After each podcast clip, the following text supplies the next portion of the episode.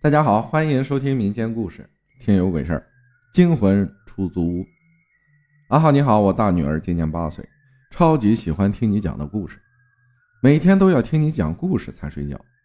然后就发生在我身上也有好多事儿，也想分享分享。二零一六年的时候，我们因为孩子该上幼儿园，就换了新房。我跟老公因为装修，就临时租了个房子，孩子跟姥姥住。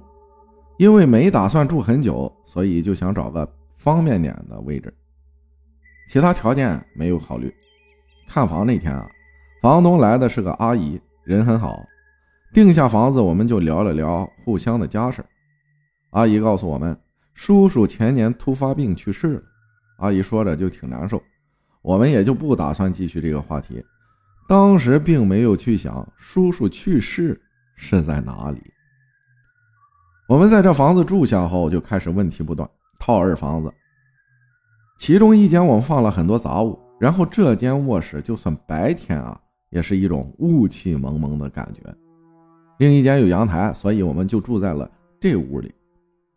客厅、厨房、卫生间都会有一种黑乎乎的感觉，反正我是住着不是很舒服。但是考虑住不长，短租的房子本就不好找，就想着坚持坚持算了。而且我老公是个心很大的人，绝对不相信鬼神之类的事情。第一次，夏天，房子很闷，特别热。我俩忙完装修的事儿回来，在卧室休息。因为我身体啊一直不是很好，我老公啊去做点吃的。我怕他做饭热，把风扇给他拿去了。我在卧室床边坐着看手机休息，突然一阵寒意。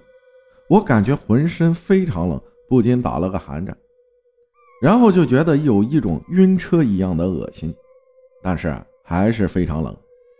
这种冷并不是夏天吹空调的感觉，是一种寒冬时节在雪地裸奔的感觉。我放下手机，盖上被子，躺下闭眼休息，还是觉得有点冷。直到老公叫我吃饭，我来到客厅才好点。老公问我：“你脸色不好，是不是累着了？”下次你别去了，我自己去。我说没事就没再想这事儿了。我俩都有晚睡的习惯，晚上关手机准备睡觉时，大概快凌晨一点了。没一会儿就听到其他屋里的东西噼里啪啦的往地上掉，我吓得缩进被子。我老公迷迷糊糊的说：“没事那屋的什么东西掉了，别想那么多，睡吧。”可是他说完，掉东西的声音开始出现在我们的卧室。我老公可能也害怕了，气冲冲的起来，把所有屋的灯都打开，一看地上什么都没有。他赶紧回到卧室，点了根烟，开始大骂：“你他妈再吵我睡觉，我弄死你！老子不怕这些，但是吓着我媳妇，我要你鬼命！”然后抽完烟，关灯睡觉，再没有出现什么声音了。我也是震惊了，骂两句这么管用吗？真是那些东西弄出的声音吗？还有一次，老公去新房盯装修，我想孩子，就把孩子接来跟他玩。我在客厅给他削水果，孩子突然指着放杂物那屋的门口问我：“妈妈，这个爷爷是谁呀？”我扔下水果，抱起孩子，钥匙都没拿就冲出去了。出去，我给我老公打电话。告诉他孩子说的话，然后跟他说：“你抓紧问问房东阿姨，这房子是不是有过什么事儿啊？”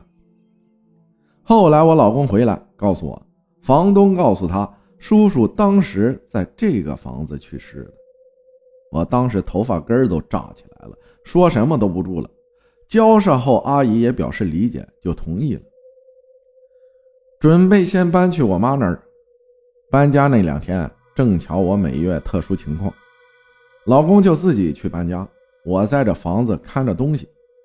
可是我忍不住的发困，就躺床上睡觉。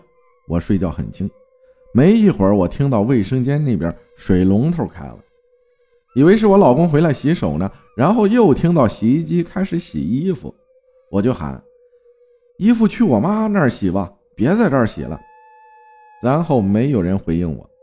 我突然反应过来，我老公没钥匙，要进来肯定得敲门呢。我顿时满头大汗，吓得我缩进被窝里，眼睛都不敢睁。都能听见我的心咚咚咚的响声。紧接着，一阵悉悉嗦嗦的说话声在我耳边，我听不懂。后来看到昆池岩里一段，才知道那应该是鬼话。这时候我浑身已经湿透了，汗从额头上流下来，我还是不敢掀开被子。我闭着眼睛摸手机，告诉自己用最快的时间给老公打电话。电话拨过去，我老公胃还没说完，我彻底崩溃了，哭着跟他喊：“你赶紧回来，现在快点！”我老公立马挂掉电话。这时候不知道是因为我情绪激动还是什么，我掀开被子也没那么怕了。老公回来后，我才敢出卧室，直奔卫生间去看洗衣机和水龙头。搬走以后，我们很长时间没遇到过这种事儿。我老公也不再说自己不相信这些，这些是我亲身经历的。之后我还遇到过更可怕的事情，下次再讲。回忆这些的时候，我仍然很害怕，再加上我还听着你的故事，所以感觉有点语无伦次。见谅，感谢燕分享的故事啊！谢谢大家的收听，我是阿浩，咱们下集再见。